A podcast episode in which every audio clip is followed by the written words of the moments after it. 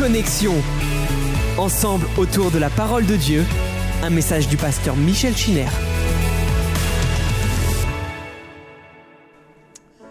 Salutations à tous nos frères et à toutes nos sœurs qui sont dans l'église du 7e ainsi que euh, par euh, le biais de l'application Zoom dans leur domicile. Nous avons été amenés à mettre sur pied ce commentaire qui, vous l'avez compris, nous ouvre des perspectives, des champs d'application, d'études qui dépassent quelquefois même le texte en lui-même. Mais notre privilège, c'est de, de savoir ce que la parole de Dieu déclare au sujet de la création et au sujet de nos propres vies. Depuis euh, deux dimanches, vous l'avez certainement remarqué, euh, nous avons euh, décidé d'évoluer dans le cadre de la prédication du culte, tout en restant en accord avec le thème de la création. Et pendant deux dimanches, nous avons parlé de ce psaume 29. Ce matin, ce sera notre, notre troisième regard sur ce psaume 29. Ce sont des regards croisés qui nous permettent de découvrir la richesse de la parole de Dieu.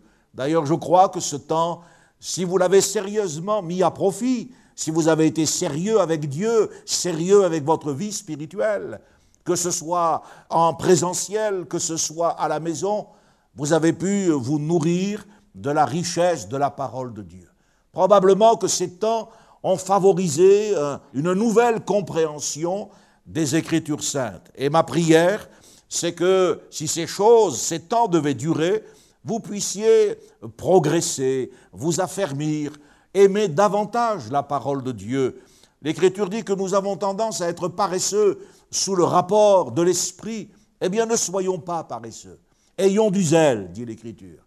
Et ce zèle, manifestons-le soit en venant maintenant, comme c'est le moment, soit en étant fidèles et en étudiant la parole de Dieu, en nourrissant votre âme.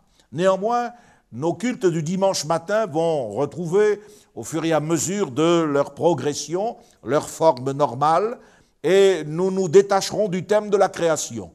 Mais ce matin, j'ai voulu revenir avec vous sur le psaume 29.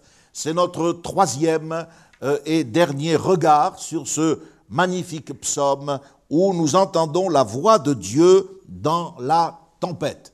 Donc j'aimerais intituler ce matin ce, prologue Retour vers le futur, retour vers euh, le message de la parole de Dieu qui nous entraîne vers l'avenir. Il est question dans ce psaume 29, j'espère que vous l'avez lu et que vous le méditerez davantage, des fils de Dieu qui sont appelés à rendre à l'Éternel gloire et honneur. Rendez à l'Éternel gloire pour son nom, prosternez-vous devant l'Éternel avec des ornements sacrés. Et nous verrons que littéralement, ces ornements sacrés dont nous avons déjà parlé, eh bien, peuvent être traduits par avec une beauté sainte. Une beauté qui est liée à la sainteté. Il est question des fils de Dieu. Donc, euh, toutes les interprétations que j'ai partagées avec vous sur ce psaume 29 se complètent elles ne se contredisent pas. Dieu ne se contredit pas dans sa parole.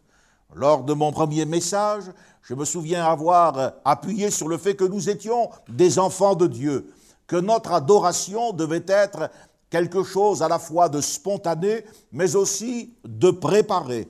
Et c'est pour cela que, eh bien, il est dit, préparez pour l'éternel, gloire à son nom. Ici, ce matin, eh bien, je voudrais appuyer sur le fait que l'expression fils de Dieu désigne également les anges. Les anges qui, qui ont assisté à la création. La Bible nous dit dans le livre de Job, au chapitre 38, que les anges ont assisté à l'enfantement du monde. Au verset 4, Job dit, c'est le Seigneur qui lui parle, Où étais-tu quand je fondais la terre? Dis-le si tu as de l'intelligence. Qui en a fixé les dimensions? Le sais-tu? Qui a étendu sur elle le cordeau? Sur quoi ses bases sont-elles appuyées? Qui en a posé la pierre angulaire? Alors que les étoiles du matin éclataient en chants d'allégresse et que tous les fils de Dieu poussaient des cris de joie Donc euh, les anges sont associés aux luminaires célestes, les étoiles euh, du matin, et ils sont nommément désignés comme les fils de Dieu. C'est bien aussi de parler des anges. L'Écriture nous, nous dit que les anges eh bien, sont des réalités spirituelles et euh, ils assistent à notre culte, ils voient le bon ordre avec lequel la maison de Dieu est tenue. Ici, nous voyons qu'ils ont été créés bien avant la création de l'humanité. Ce sont des êtres qui appartiennent à un ordre différent que celui des hommes. Nous avons euh, vu avec Genèse 6 qu'il y a des anges qui ont été déchus. L'apôtre Pierre et Jude nous disent dans le Nouveau Testament que certains d'entre eux n'ont pas su garder leur rang, ils n'ont pas su garder leur dignité. Et je vous ai donné une interprétation concernant cette convoitise qui a amené la confusion entre ces deux espèces, les fils de l'espèce divine et les filles des hommes qui étaient belles. Et nous verrons euh, probablement mardi soir. Voilà pourquoi c'est très important d'être vraiment connecté avec ces messages, car tout s'enchaîne, tout se suit. Et vous pouvez tout à fait passer à côté d'un pan très important de la doctrine biblique que nous prêchons. Voilà pourquoi, eh bien, euh, euh, mardi soir, nous, évoquerons ces, phénomènes monstrueux que furent les géants, ces titans qui ont détruit la terre et que Dieu a, décidé de balayer également avec les, eaux du déluge. Quand on parle des anges, il faut comprendre que leur rôle au niveau de la création a été un rôle contemplatif. Ils n'ont pas été créatifs. Mais ils se sont réjouis. Job nous dit que lorsque Dieu a fermé la mer avec des portes, quand elle s'était lancée du sein maternel, c'est à ce moment-là que les anges, eh bien, ont exulté de joie. Et probablement, lorsque l'homme a été créé avec cette image, cette ressemblance à Dieu, eh bien, leur bonheur, leur ravissement a été extraordinaire. Je vous ai souvent répété qu'il y a des livres qu'il faut lire en même temps que les premiers chapitres de la Genèse. Vous avez notamment le livre des Proverbes au chapitre 8, où cette fois-ci, il n'est pas seulement question des anges, mais du Fils de Dieu, qui nous apparaît au travers de la sagesse. La sagesse personnifiée, cette sagesse, ce Fils de Dieu, eh bien, euh, était avant que les montagnes euh, naissent avant que les océans ne soient créés. Donc on n'est on plus dans la création, on est dans l'éternité, avant le temps. Jésus n'a jamais été créé, il est le premier-né de toute la création. C'est lui le créateur. C'est par lui et c'est pour lui que toutes choses ont été créées. Et c'est dans ce texte aussi de Proverbe 8 qu'il est question du bonheur que le Seigneur éprouve. Il faisait sa joie euh, euh, en étant au milieu des fils de l'homme. Les anges ont assisté à la création. Ici, ils sont invités à donner gloire à Dieu. Les anges ont un corps, puisque la Bible dit que lorsque nous ressusciterons, nous les mortels, les humains, nous, nous laisserons tomber ce corps qui retournera à la poussière et nous serons semblables aux anges. Nous aurons un corps semblable au leur. Ce sont donc des esprits, ils appartiennent à une classe supérieure et différente du genre humain, mais ils ont un corps glorifié, un corps spirituel. L'existence de ce corps n'est pas comme pour nous, les hommes, les femmes, euh, le fait d'une filiation, euh, mais celui d'une création spécifique. Les anges ont été créés par Dieu un nombre infini, mais bien déterminé, et il n'y a pas chez eux d'engendrement, comme c'est la loi du renouvellement de l'espèce humaine. C'est pour cela que les anges sont affranchis des relations conjugales. Et l'Écriture nous enseigne dans le Nouveau Testament que lorsque les hommes seront glorifiés, l'humanité sera glorifiée en Christ au jour de l'éternité, eh bien nous serons aussi exemptés de la mort. Car le fait, eh bien, de ne pas avoir de relation conjugale et de ne pas être soumis à la loi de l'engendrement, fait qu'ils ne sont pas soumis à celle de la mort. Ils ne sont pas mortels. Ils ne connaissent ni le mariage, ni la mort. Ce sont donc des êtres spirituels. Ils sont près du trône de Dieu. La Bible parle des anges, elle parle d'anges puissants, elle parle d'archanges. Euh, il y a quelques noms qui nous sont parvenus, l'archange Michel, l'ange Gabriel, et puis euh, il y a également des séraphins, des chérubins, tels que dans le livre de la Genèse, il nous est dit que, armés d'une épée qui tournait, les chérubins barraient l'accès de l'arbre de vie. Donc, ce sont des êtres spirituels, mais il ne faut pas, euh, cela n'implique pas qu'ils n'ont pas de corps. Hein.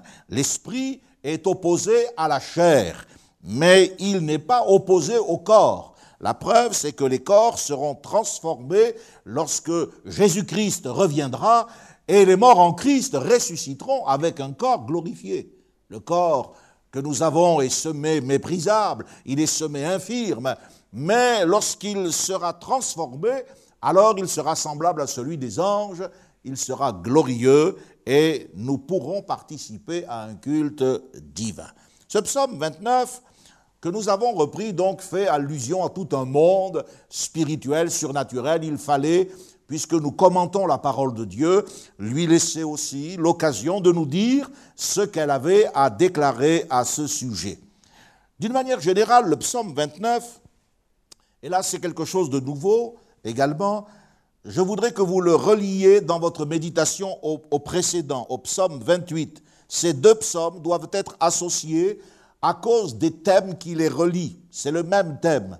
Ainsi, euh, vous savez que les chiffres, psaume 28, psaume 29, ce sont les hommes euh, qui les ont mis en place pour faciliter la lecture de la parole de Dieu. Mais ça, n'était pas ainsi dans l'original. Donc on sent que la pensée de l'Esprit commence au, chapitre 28 de, du livre des psaumes. Et ces deux psaumes relatent les expériences des croyants, des fidèles dans la détresse. Le psaume 28, quand euh, vous aurez l'occasion de le méditer, nous parle de l'angoisse du croyant à cause du silence de Dieu. Lors, lors du jugement des méchants, car lorsque Dieu est occupé à juger les méchants, il déclenche son jugement sur euh, la terre des hommes, c'est le cas du déluge, et il garde le silence. Ces méchants, dans le psaume 28, sont décrits comme étant des, personnes ayant le mal dans leur cœur, au verset 3. Ils ont des actions mauvaises, littéralement, ce sont des actes pervers, au verset 4. Et ils seront renversés pour ne plus être relevés on peut faire le lien avec la génération du déluge et notamment avec ce que je vous dirai mardi soir à propos de, ces êtres euh, surnaturels qui sont tombés, les géants, et que Dieu ne relèvera pas non plus. Le psaume 29, nous le savons maintenant, nous fait entendre la voix puissante de Dieu, le grondement du tonnerre dans l'orage, en tant que juge de toute la terre, Dieu est capable d'ébranler les nations. Sa justice s'exerce sur toute la création, mais Dieu fait une différence fondamentale avec les siens. Son peuple, eh bien, a un héritage euh, spécifique. Dieu lui donne de la force, une force qui est contenue dans la bénédiction qu'il lui accorde, une force qui le rend heureux. Nous avons vu ces choses avec beaucoup plus de détails dimanche dernier. Mais ce psaume 29 et ce psaume 28 sont là pour nous montrer, le Saint-Esprit les a fait, nous les a fait parvenir afin de nous enseigner ce que devaient être nos émotions spirituelles, nos sentiments, notre psychologie dans des temps de détresse alors que le monde a raison de trembler euh, sous euh, les coups de boutoir du jugement de Dieu. Il faut simplement imaginer la terreur qui a dû s'emparer de tous ces gens à l'époque de Noé. Eh bien, euh, le croyant, lui, est assuré par la bénédiction de Dieu d'une force divine, d'une sérénité particulière. Quand tout autour de nous, aujourd'hui, le monde serait effrayés par des circonstances dramatiques, la véritable question qui se pose n'est pas qu'est-ce qui nous arrive, car nous savons très bien ce qui est en train d'arriver, Mais comment devrions-nous réagir En tant que peuple de Dieu, eh bien, quelle doit être mon attitude en tant que membre du corps de Jésus-Christ? Le cours, le cours des événements de nos vies, nous devons l'accepter, est fait de changements souvent très brusques.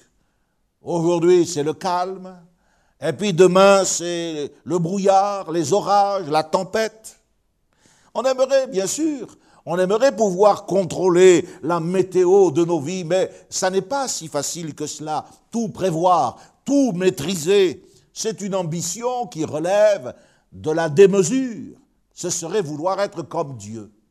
Or, nous sommes des créatures de Dieu et pas le Créateur. Nous devons donc accepter que les choses changent et nous devons apprendre à considérer le fait que seul Dieu est sur le trône.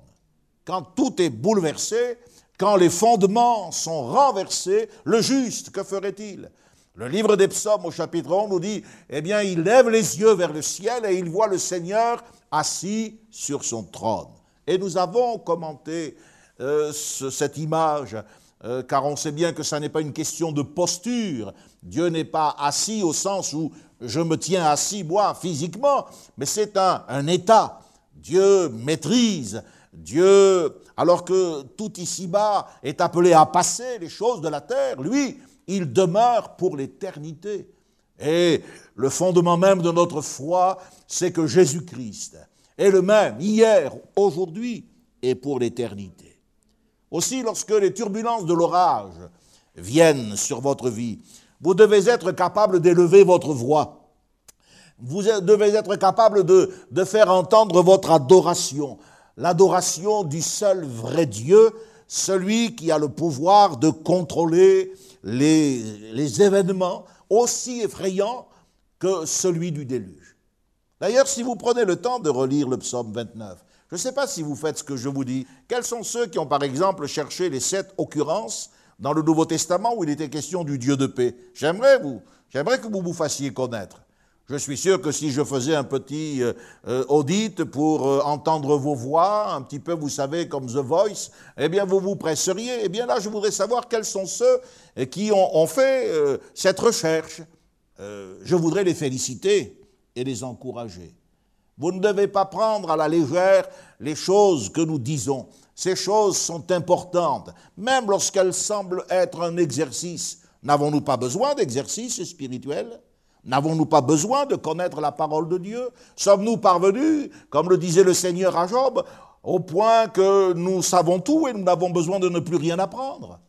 Voyez-vous, lorsque nous lisons le psaume 29 et que nous méditons la parole de Dieu, lorsque nous prenons du temps pour laisser le texte prendre autorité sur nos émotions, parce que lire la Bible à toute vitesse et lire toujours le même psaume 23, eh bien, euh, vous savez, c'est loin d'être suffisant. Les temps que nous sommes appelés à vivre, nous l'avons vu, euh, nécessitent un ancrage beaucoup plus solide, beaucoup plus profond.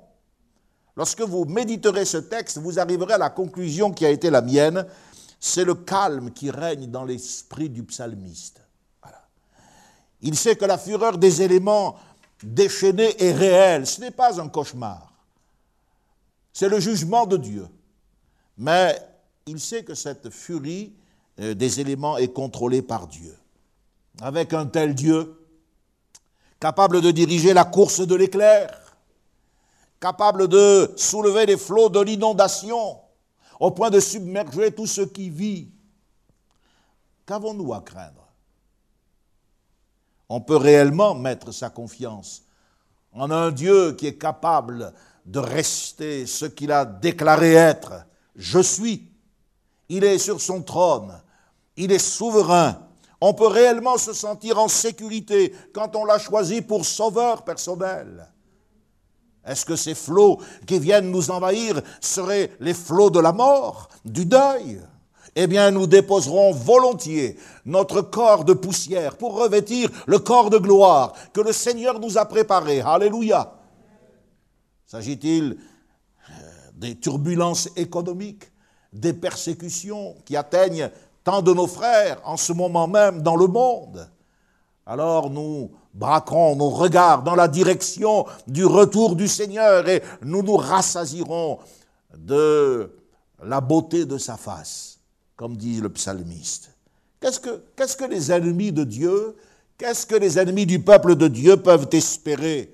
Un Dieu dont la voix, nous dit le psaume 29, est capable de briser les cèdres. La voix de l'Éternel est puissante. La voix de l'Éternel est majestueuse. La voix de l'Éternel brise les cèdres. L'apôtre Paul avait compris cela. Il le dit en d'autres termes que ce que le dit David, mais il dit dans Romains 8, verset 32, Si Dieu est pour nous, qui sera contre nous? Ce sera la maladie, ce sera la mort, ce sera euh, la persécution. Rien ne peut nous séparer de l'amour de Dieu manifesté en Jésus-Christ. Voyez, on ne parvient pas à cela en citant un verset comme un, mantra, mais en étant au contact de la parole de Dieu. C'est parce que les anges, ces fils de Dieu, puissants en force, dit le psaume 104, beaucoup plus puissants que nous pouvons l'être, nous les humains, eh bien, c'est parce qu'ils sont invités à reconnaître un pouvoir supérieur au leur, infiniment plus élevé que celui qui leur a été confié, que le Saint-Esprit leur dit, rendez à l'Éternel gloire et honneur. Rendez gloire pour son nom. Prosternez-vous devant l'Éternel avec des ornements sacrés.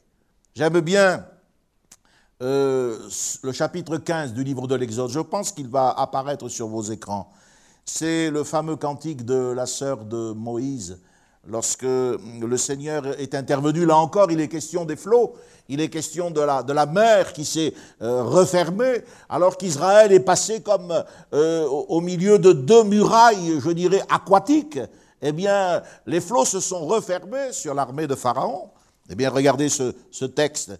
Qui est comme toi parmi les dieux, ô éternel? Magnifique en sainteté, digne de louange, opérant des prodiges. Tu as étendu ta droite, les eaux se sont amoncelées, les courants se sont dressés comme une muraille, les flots se sont durcis au milieu de la mer. L'ennemi disait, je poursuivrai, j'atteindrai. Tu as soufflé de ton haleine, la mer les a couverts, ils se sont enfoncés comme du plomb dans la profondeur des eaux. C'est pas le déluge, mais pour Pharaon, ça a dû y ressembler quand même. Submergé, l'élite, ses hommes de guerre, ses chars, toute sa force, tout cela réduit à néant. Tout simplement parce que celui qui s'était révélé à Moïse avait dit Laisse aller mon peuple afin qu'il me serve. Le service de Dieu, nous avons vu prosternez-vous devant l'Éternel, ce n'était pas simplement la génuflexion. Il est dit avec des ornements sacrés, littéralement avec une beauté Alors certains ont pensé que c'était le, tabernacle ou le temple, c'est tout à fait possible et nous y reviendrons tout à l'heure, mais certains aussi ont pensé qu'il pouvait s'agir, cette beauté sainte, des vêtements des sacrificateurs, cette parure que les sacrificateurs revêtaient lorsqu'ils entraient dans la présence de Dieu. Pourquoi pas? Ce sont des interprétations qui se complètent et qui montre la richesse de la parole de Dieu. Cependant, il faut bien comprendre une chose, c'est que ce n'est pas le fait de mettre des vêtements, si vous veniez à vous, euh, vous habiller comme les prêtres de l'Ancien Testament pour paraître plus spirituel, vous ne réussirez qu'à passer pour des idiots. Non, les, vêtements sont un symbole. Euh, les vêtements du sacerdoce sont une image, un emblème de ce qui doit se trouver dans le cœur de l'adorateur. C'est ça la leçon. Ce n'était pas une démonstration de vanité, euh, une occasion de parader, ou pour nous maintenant de vouloir faire, euh, comment dirais-je, les originaux. L'interprétation que je retiens ce matin pour vous dans cette troisième étude du psaume 29, c'est celle qui renvoie à l'état de cœur. Cet ornement sacré, comme dit Second, cette beauté sainte, frères et sœurs, c'est la parure intérieure avec laquelle nous devons nous approcher de Dieu. L'apôtre Paul dit à Timothée, chapitre 2, verset 8, que nous devons nous approcher de Dieu dans un état d'esprit pur, sans colère, ni mauvaise pensée. On ne vient pas à l'église, par exemple, simplement pour rencontrer une sœur, pour lorgner sur l'un ou sur l'autre. Il faut avoir de la pureté dans le cœur. Et puis, on n'est pas animé de mauvaises pensées contre qui que ce soit, et on n'a pas de colère. Lorsque l'apôtre Pierre parlera euh, des, femmes, de la tenue des femmes. C'est peut-être important aussi que de temps en temps nous en fassions une application à notre vie personnelle, de façon à ce que la mondanité ne, ne s'incruste pas par-ci, par-là, à petits pas dans nos rangs de croyants. L'apôtre Pierre parle de la pureté incorruptible d'un esprit doux et paisible qui est d'un grand prix devant Dieu. Et il dit c'est la parure intérieure et cachée qui est dans le cœur voyez, il parle aussi d'une parure, d'une beauté qui est faite de, non pas de tresses, il parle des tresses, il parle des ornements, pas de tresses, de maquillage, de décoration, mais une beauté qui, qui est intérieure, qui est le fait d'une, d'une relation euh, spirituelle avec Dieu. La beauté de la sainteté, je pense aussi qu'on peut l'attribuer à Dieu. On peut l'attribuer à Dieu. Qu'est-ce que cela signifierait si cette beauté de la sainteté était le fait de Dieu? Ben, Cela signifierait que nous n'avons pas à adorer en tremblant, en, voyant, en imaginant un Dieu tonitruant, terrifiant, mais qu'il nous faut apprendre. Même lorsque les jugements de Dieu s'exercent, même lorsque la souffrance nous ravit un être cher, il nous faut apprendre à discerner sa sainteté, même au travers des moments les plus difficiles à vivre. N'avez-vous pas entendu le témoignage de ces martyrs qui pouvaient donner gloire à Dieu jusque sous euh, la dent féroce des, lions? N'avez-vous pas entendu parler euh, du frère Wurbrand qui a passé, je crois, 17 ans en prison, dans les prisons soviétiques, mais qui se réjouissait, et Watsmanny, qui a été, je crois, euh, mis à bord, mutilé, qui a aussi donné gloire à Dieu dans les prisons chinoises il y a des dizaines d'années. Voyez, Dieu n'est pas quelqu'un que l'on adore et que l'on redoute en même temps. La Bible dit que la crainte n'est pas dans l'amour. Euh, on ne doit pas adorer Dieu en s'approchant de lui comme si on redouterait le courroux d'une monstrueuse idole. Le Dieu de la Bible, il ne dévore pas ses enfants. Le Dieu de la Bible, il n'envoie pas ses enfants au suicide en leur promettant le paradis. Non, il les aime. Et ce qu'il exige d'eux, c'est afin de pouvoir se révéler à chacun d'eux. On va se poser quelques questions sur la, forme de l'adoration. On sait très bien, nous l'avons vu, je crois, au premier ou au deuxième message, il ne s'agit pas simplement de paroles, mais bien sûr, rendre, Dieu, rendre gloire et honneur à Dieu, c'est un hommage verbal. Mais ce n'est pas que ça. Alors il faut, il faut se demander aussi, la Bible est là pour que nous nous posions des questions. Quelle est la meilleure forme d'adoration? Donc adorer Dieu, c'est venir avec euh, des mots, c'est venir avec un cœur pur, sans colère, sans mauvaise pensée. Mais c'est beaucoup plus aussi que cela. Euh, bien sûr, je dois remercier Dieu pour tout ce qu'il fait dans ma vie. L'adoration, c'est d'abord ça. Mais l'adoration consiste également à mener une vie de tous les jours, pas simplement le dimanche matin, mais mener une vie de tous les jours en me montrant digne des bienfaits que Dieu m'a accordés.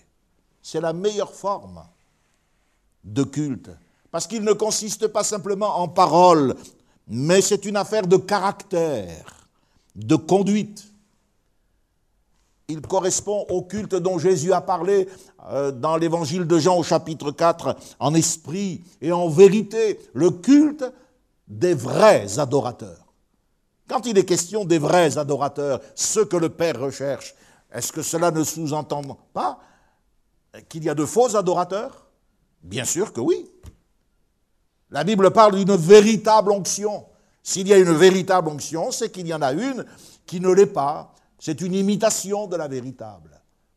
Il y a des tas de gens qui imitent le culte divin dans leurs cérémonies figées, dans euh, leur, leur gestuelle insensée. Et puis il y a ceux qui le pétrifient parce qu'ils ne se laissent pas renouveler. Alors cette dignité dont je parle, qui consiste dans, non pas en des mots, mais dans une question de caractère, de, de conduite, comment Comment je peux la définir? En quoi consiste-t-elle réellement? C'est la beauté de la sainteté, dit le texte. C'est-à-dire, c'est le rayonnement, c'est l'éclat spirituel, cette plénitude de Dieu en chacun de nous. La sainteté, c'est la marque de tout ce qui appartient réellement au Seigneur. Voilà. La sainteté, c'est le cachet de Dieu sur tout ce qui lui est consacré. Alors autrefois, vous lisez le Lévitique, et vous voyez que l'animal que l'on conduisait pour le sacrifier à l'autel devait être sans défaut. Eh bien de la même manière, notre adoration doit être sans tâche. C'est notre responsabilité de corriger dans notre culte ce qui est, ce qui est entaché de défauts. Ces défauts peuvent être liés à des excès, de notre nature charnelle, à des comportements mystiques. On a vu avec les néo-charismatiques des danses, toutes sortes de, euh, voyez, une espèce de, de, de, flot prophétique. Bien, ben, j'aimerais vous poser la question, où sont-ils tous ces prophètes qui ont annoncé que 2020 devait être l'année d'explosion, de gloire, de bénédiction? Regardez l'année que nous avons passée. Et puis tous ceux qui récemment encore ont prophétisé la victoire du président Trump, où sont-ils? Je veux les voir. Et les interroger sur l'esprit qui les anime. Combien de fausses déclarations montrent combien les croyants sont restés encore puérils. Nous avons besoin de maturité. Alors nos défauts, eh bien, ça peut être des excès de, nature charnelle, la colère, l'amertume, on en veut un tel, on quitte l'assemblée pour un rien. Récemment, une de nos chrétiennes a rencontré euh, des gens qui sont partis comme cela, vous savez. Elle lui dit, mais on n'a pas rompu la communion fraternelle. Vraiment, on se demande quand est-ce que les gens vont comprendre l'importance de la vie de l'Église, la réalité du lien spirituel qui nous unit. Il y a aussi, euh, en plus de ces comportements mystiques et de ces défauts de nature charnelle, l'introduction de doctrines étrangères. À un moment donné, je me souviens dans les années 80, euh, il y avait une, espèce de mysticisme qui s'emparait de, des prédicateurs. Euh, fort heureusement, ce n'était pas chez nous, mais ils voyaient des anges constamment à chaque réunion. Je vous ai quand même parlé des anges. Je les ai évoqués, ils font partie de euh, ce que nous croyons, ce que nous vivons, mais pas au point d'en être obsédés. Notre Sauveur n'est pas un ange, notre Sauveur c'est Dieu, Alléluia, c'est Jésus. Notre adoration doit consister en une offrande acceptable. Si je vis dans le péché, je peux venir avec des paroles, avec des offrandes matérielles. Dieu ne peut pas recevoir mon offrande si je vis euh, euh, avec des doctrines étrangères, je peux mettre toute mon énergie en dansant, en criant, tout ce que... Ce n'est pas quelque chose que Dieu reçoit. Je dois adorer en esprit et en vérité. Et la vérité, c'est la parole. Si je suis un avare, par exemple, l'avarice est un défaut charnel. Les, sacrificateurs à l'époque de Jésus étaient avares. Oh, ils aimaient bien l'adoration protocolaire, avec, vous savez, tout ce qui les encensait. Mais ils retenaient ce qu'ils devaient au Seigneur. Il y a des gens qui retiennent ce qui appartient à Dieu. Et ils s'étonnent ensuite de ne pas prospérer, d'avoir des... C'est la parole de Dieu qui s'accomplit. En quoi consiste cette dignité? En un comportement, une conformité à ce que la Bible dit. Dieu ne nous demande pas de tout comprendre dès le commencement, mais il nous demande de la bonne volonté. Il nous demande de progresser. Nous avons vu dimanche dernier que Dieu euh, euh, veille sur les pas de ses bien-aimés, c'est pas après pas, mais il ne faut jamais s'arrêter de faire un pas de plus. Ou alors nous rétrogradons, nous abandonnons l'amour, le premier amour. Quels sont Que sont ces ornements sacrés? Vous voyez, le, texte est riche, il mérite qu'on s'arrête. Que sont ces ornements sacrés? Quand il est dit prosternez-vous devant l'Éternel avec des ornements sacrés. Il y a une traduction qui dit avec cette tenue sacrée. Donc, euh, comme on le disait précédemment, ça peut être les vêtements du sacrificateur. Aujourd'hui, c'est la tenue euh, correcte. Il faut venir habiller correctement dans le culte. Ce n'est pas parce que vous portez un costume tous les jours de la semaine que vous devez vous permettre de venir au culte débraillé comme si vous n'aviez pas le sou. Justement, le dimanche, vous venez adorer quelqu'un de plus grand que votre patron. Et si on peut exiger une tenue correcte pour n'importe quoi, n'importe quel service dans la semaine, on doit aussi être capable d'être exigeant avec soi-même et être correct dans la communion de l'Église. Mais cette tenue sacrée, c'est pas que ça. Bien sûr, ça, tombe sous le bon sens. Quoique, ce bon sens, il n'est pas chez tout le monde, puisque je suis obligé de le dire. Mais cette tenue sacrée, c'est aussi c'est simplement notre attitude mentale, spirituelle, et puis même physique. Nous devons agir à la fois avec, euh, dans la liberté des enfants de Dieu, mais nous devons agir avec convenance. Notre adoration revêt un caractère sacré. Cela signifie qu'elle est caractérisée par euh, la sensibilité, la sensibilité à l'esprit, et puis par la réceptivité. Nous devons avoir un cœur ouvert, être réceptif au mouvement de l'esprit pour entendre la voix de l'esprit, les dons spirituels, ou les exercer soi-même. Mais nous devons aussi être sensibles à la direction de l'esprit, qui est exprimée par la parole de Dieu. On va avancer. Il est question des eaux. La voix de l'Éternel retentit sur les eaux. L'Éternel est sur les grandes eaux. Et nous avons, nous avons vu qu'il pouvait y avoir une espèce de parallèle avec les grands actes euh, de créateurs des six premiers jours. Mais dans l'Écriture aussi, vous devez savoir que les eaux symbolisent les nations. Voilà. Ce sont les peuples sans cesse agités. Si vous lisez l'Apocalypse, eh bien vous verrez que l'apôtre Jean, il a vu une, une bête littéralement sortir de la mer. C'est-à-dire que l'antéchrist, le faux prophète, seront issus des nations, sans cesse agités. Ça, c'est. Les eaux, c'est les nations. Mais c'est aussi les afflictions. Euh, ce serait trop long de reprendre tous les psaumes de David où il parle des eaux profondes, des flots qui le submergent, euh, de ses, prières angoissées où il dit que, eh bien, il s'épuise, euh, son gosier s'épuise à force de gémir.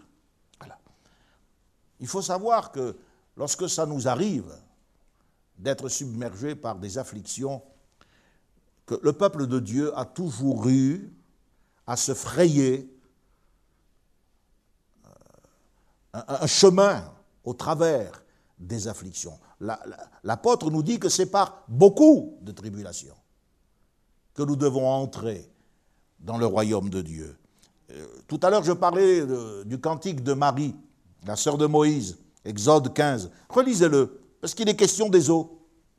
Et vous verrez que Marie se réjouit parce que le peuple s'est frayé un chemin au travers des eaux. C'est extraordinaire quand l'ennemi vous poursuit, quand vous êtes tenaillé, quand vous êtes accablé, lorsque vous êtes accaparé par des soucis, et que l'ennemi se dit, mais je vais atteindre, je vais y parvenir. Ben, faites-vous un chemin dans les eaux. Frayez-vous un sentier dans l'adversité.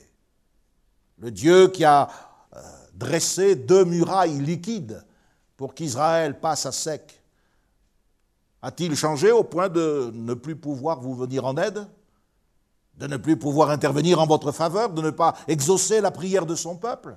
Non, ça n'est pas possible. Ce que nous croyons est lié à ce que Dieu dit.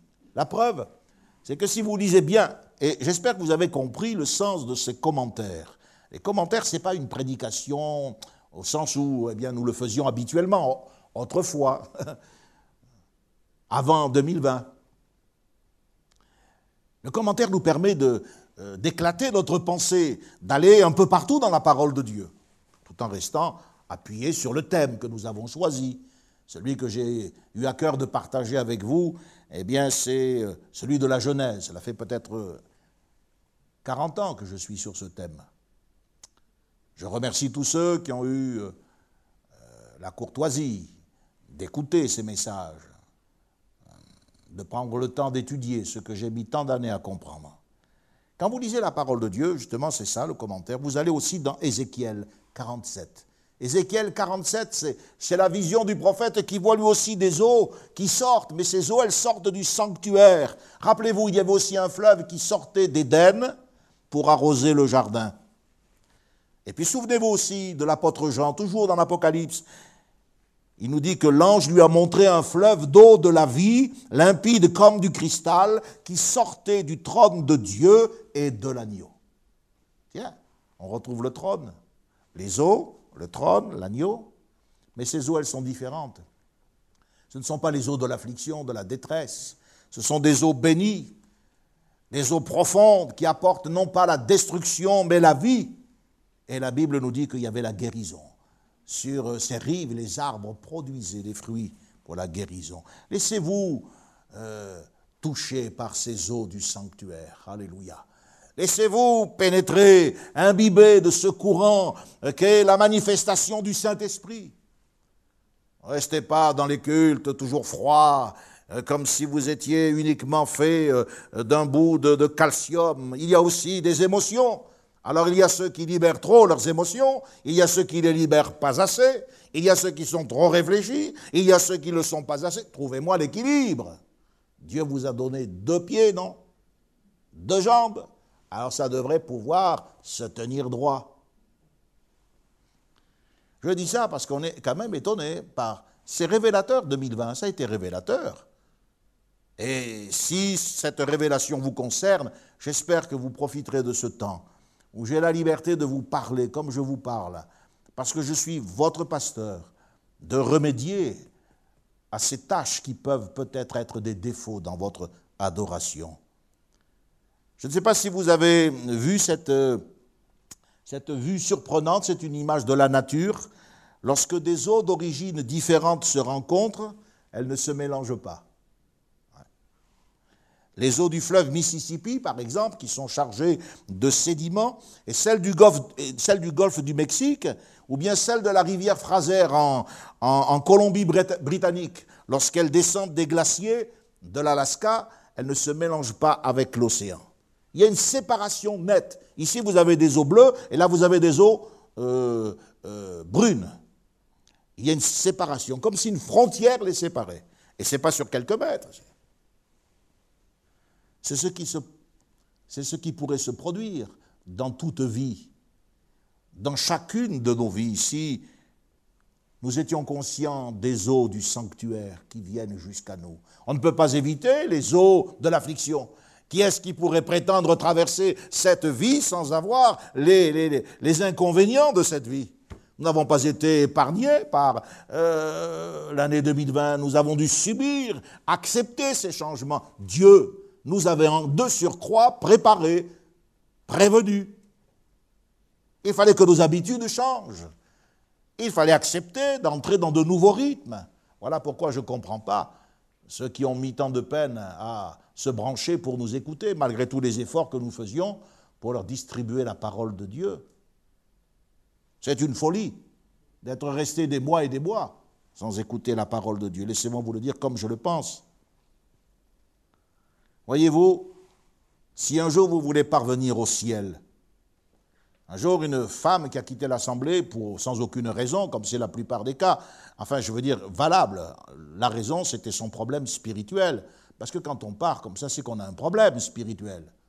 Sinon, il y a la table pour le régler.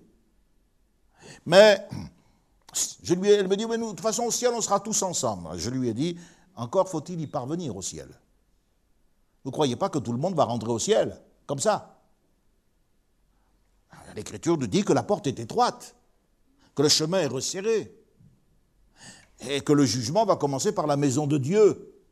Donc, euh, même si Dieu n'est pas une idole monstrueuse qui m'effraie, il y a le respect que je lui porte, et il y a ce que je lis dans sa parole. Je ne peux pas me faire un Dieu à, ma dimension. Je ne peux pas me faire une image mentale de Dieu. Il est tel qu'il se révèle et pas tel que j'aimerais peut-être qu'il soit. Il n'est pas le Dieu des compromis. Il n'est pas le Dieu du mensonge.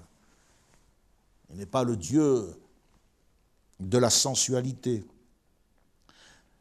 Si nous voulons aller au ciel,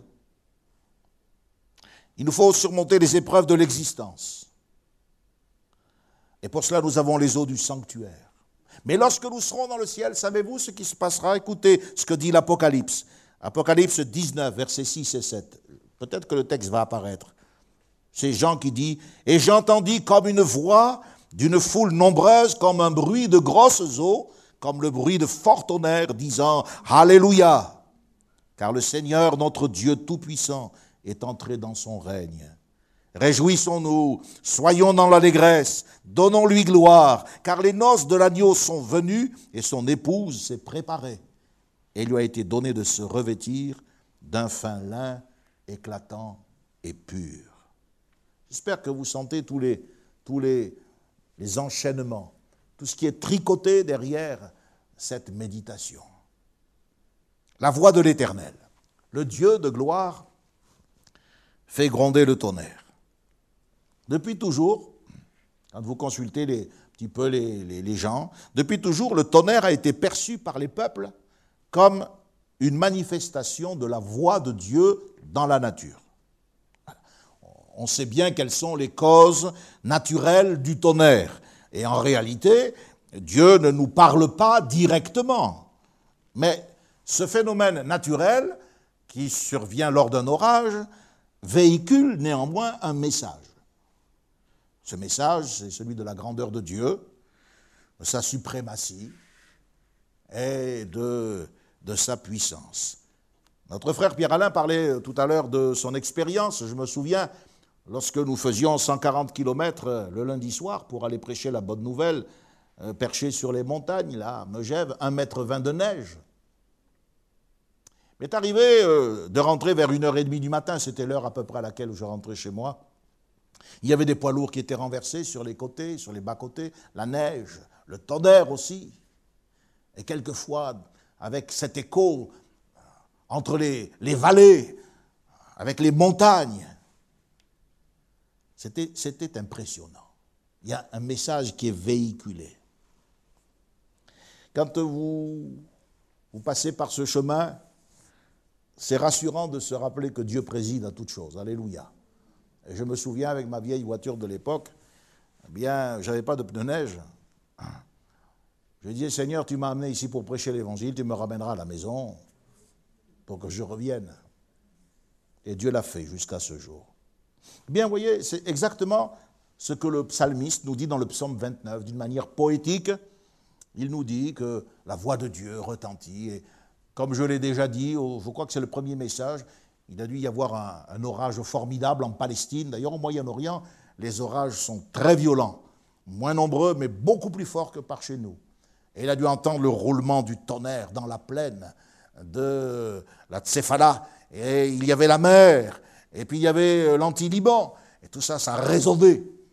Et il a transporté en esprit, il a vu, euh, il a vu Dieu assis sur son trône au jour du déluge. De façon poétique, il nous dit exactement ça. Mais il faut savoir aussi que il y a des manifestations qui sont plus spirituelles et qui sont l'expression de la voix de l'Éternel. Par exemple, cette voix qu'a entendue le jeune Samuel quand il était dans le temple la nuit et que Dieu l'a appelé Samuel.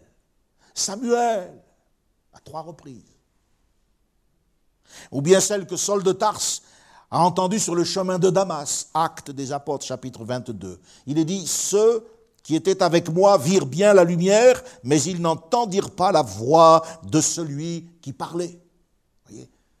Une voix dans la nuit et une voix que nous serons seuls à entendre. Nous devons réapprendre, frères et sœurs, à dire parle, car ton serviteur écoute. Dans le silence de la nuit, comme Samuel qui était jeune, qui ne connaissait pas encore la voix de l'Éternel, ou en plein jour, puisque c'est vers le midi que Saul de Tarse, nous dit le livre des actes des apôtres, a vu le Seigneur. Et en plein jour dire, que veux-tu Seigneur, que veux-tu que je fasse? La vie chrétienne n'est pas un amusement. Ce n'est pas une léthargie permanente. Même dans nos classes d'école du dimanche, des enfants peuvent être appelés. Dans le cadre de notre effort, euh, chrysalide d'éducation, des enfants peuvent entendre la voix de l'Esprit.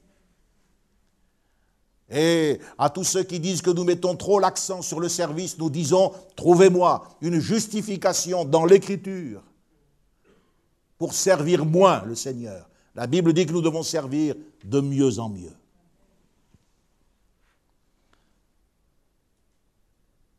L'apôtre Jean été ravi au jour du Seigneur. Et il a entendu derrière lui une voix forte, comme le son d'une trompette.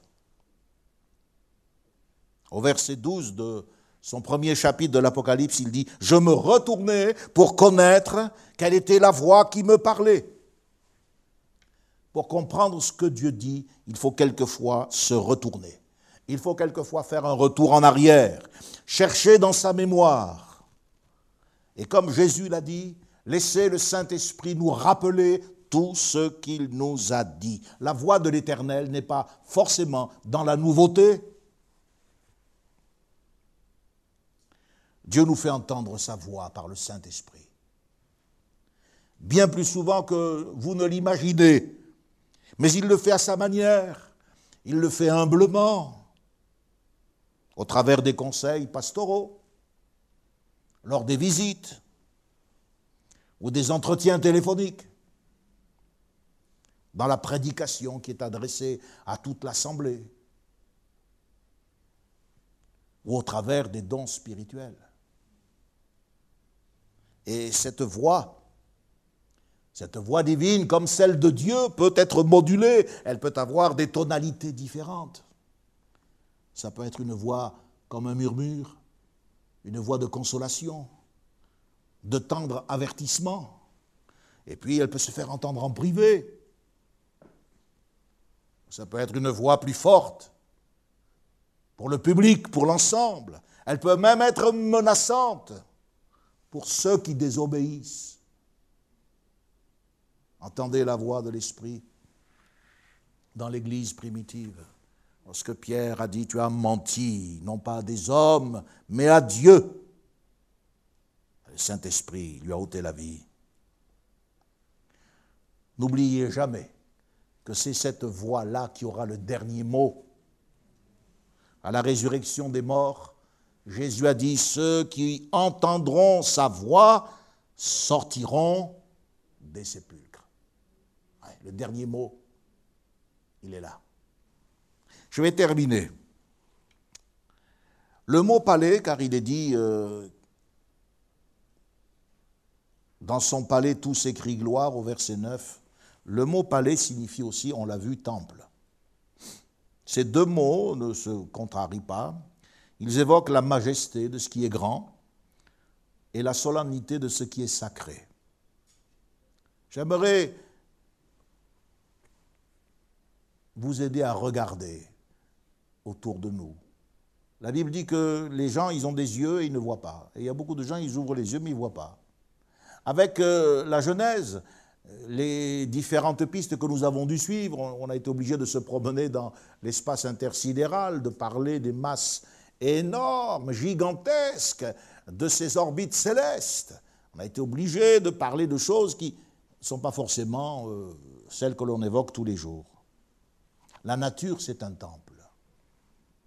L'univers matériel chante les louanges de Dieu. Tout s'écrit gloire. Toutes tes œuvres te louent, disait le psalmiste, que ce soit la faune, le passereau, le petit du renard, la flore, les fleurs qui éclosent, les montagnes, les océans,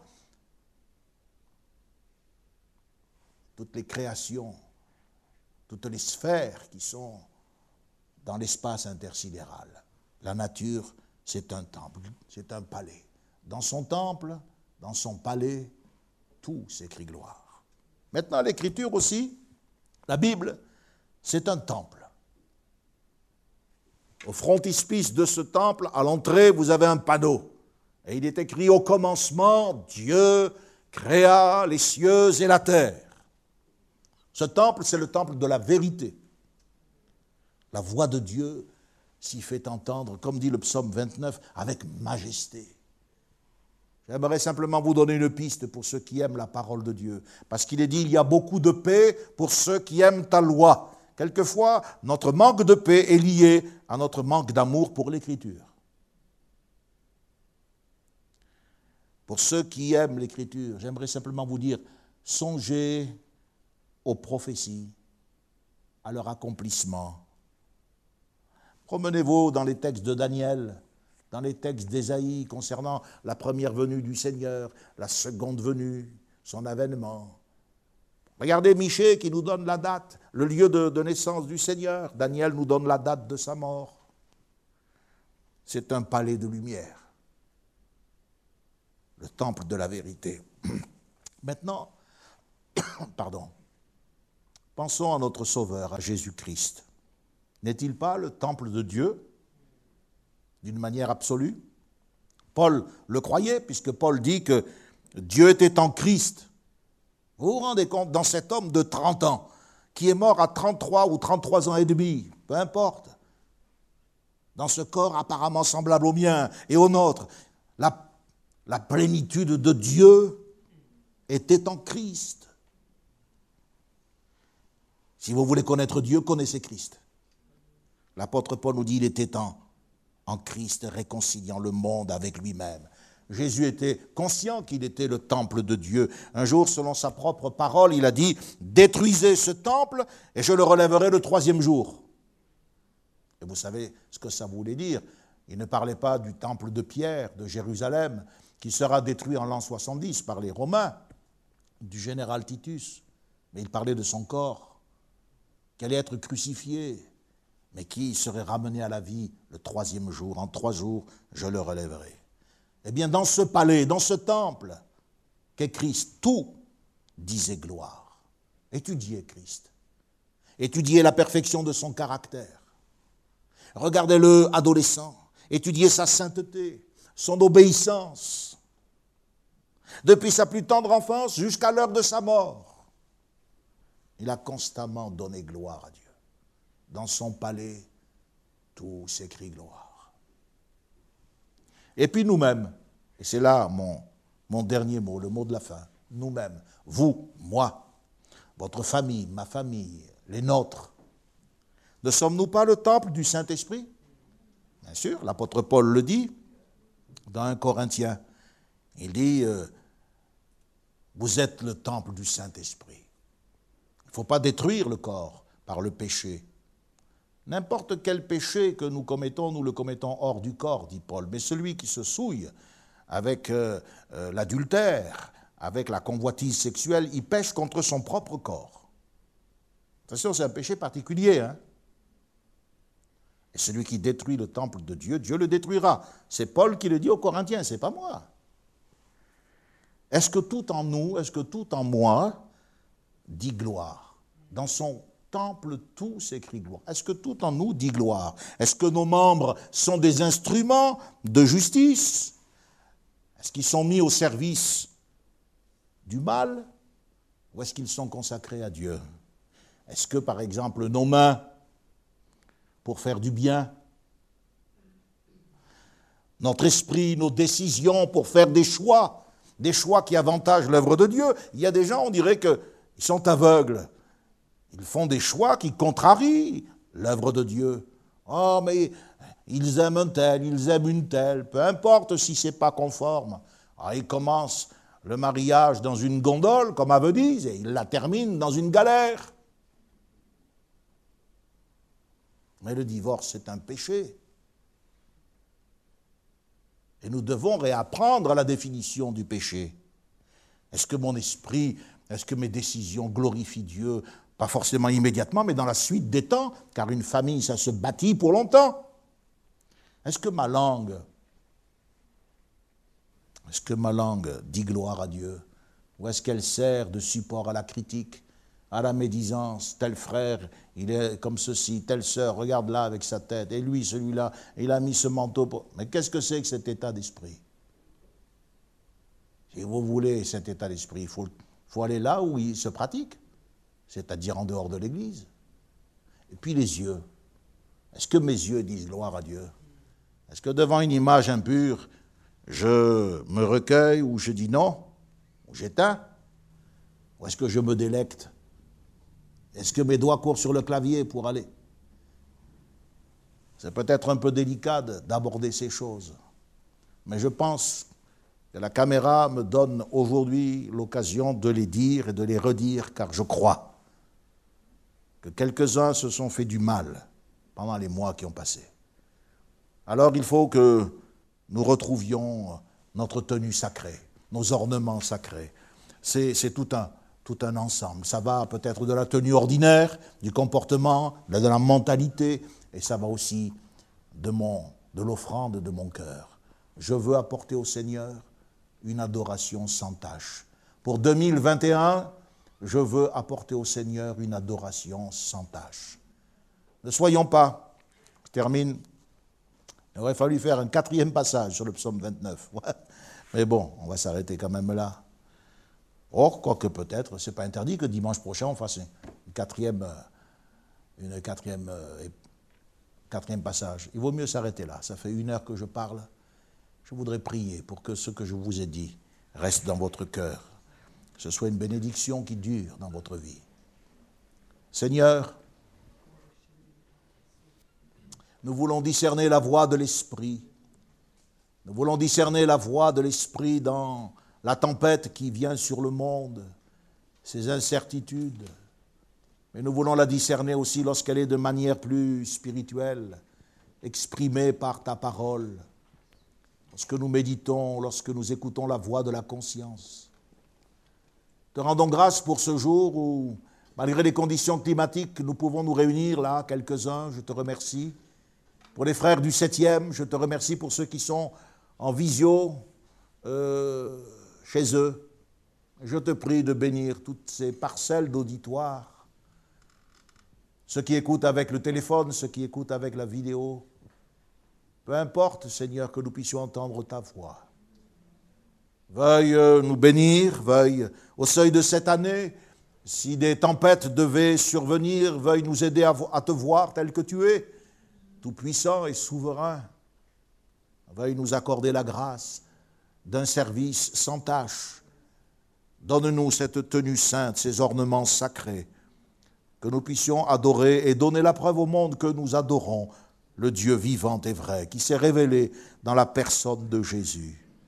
Et dans toutes ces turbulences, merci de nous aider à garder notre cœur en paix, parce que nous nous attacherons à ta parole. Je prie ce matin pour les plus petits, les plus faibles, pour les âgés, les vieillards, ceux qui sont souffrants, ceux qui ont besoin de consolation. Et je te prie de leur faire parvenir ta voix, la voix du bon berger. Merci Seigneur d'être à nos côtés, de nous avoir aidés. Merci pour ce culte qui reprend cet après-midi pour l'évangélisation, l'heure de la bonne nouvelle. Et malgré ce couvre-feu à 18 heures, permet que des âmes soient sauvées, que des malades soient guéris, et que très prochainement nous ayons un grand nombre de personnes à baptiser. Au nom de Jésus. Amen. Connexion. Ensemble autour de la parole de Dieu, un message du pasteur Michel Chiner.